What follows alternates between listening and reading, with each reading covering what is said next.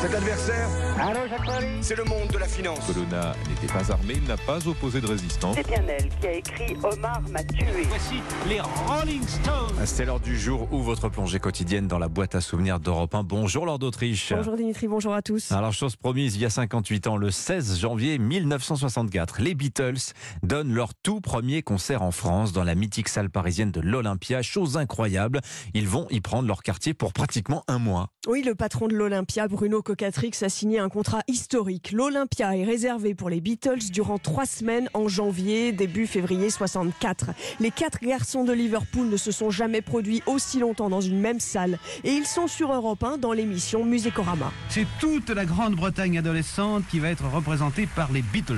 It's called She Loves You. Triomphe à l'Olympia devant un public de fans. Euh, les Beatles, pour moi, c'est un nouveau groupe que, que j'aime beaucoup. Ils sont formidables, quoi. Vous habitez loin d'ici Moi, j'habite à Aulnay-sous-Bois. Ah bah. Et la coiffure des Beatles Euh, c'est les perruques Au bol de pudding, comme il dit.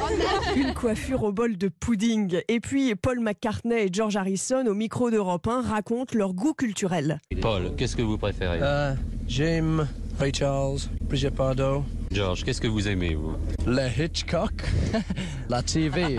À La télé, répond George Harrison. Ce qui était formidable à cette époque, dans les années 60, c'est que les fans bah, pouvaient approcher leurs idoles extrêmement facilement. Oui, c'est vrai. Et justement, quand les Beatles reviennent en France l'année suivante, en 65, les fans les attendent sur le tarmac de l'aéroport d'Orly. Ils encerclent leur Rolls-Royce noire dans laquelle se trouve aussi le journaliste d'Europe 1, Jacques Ourevitch.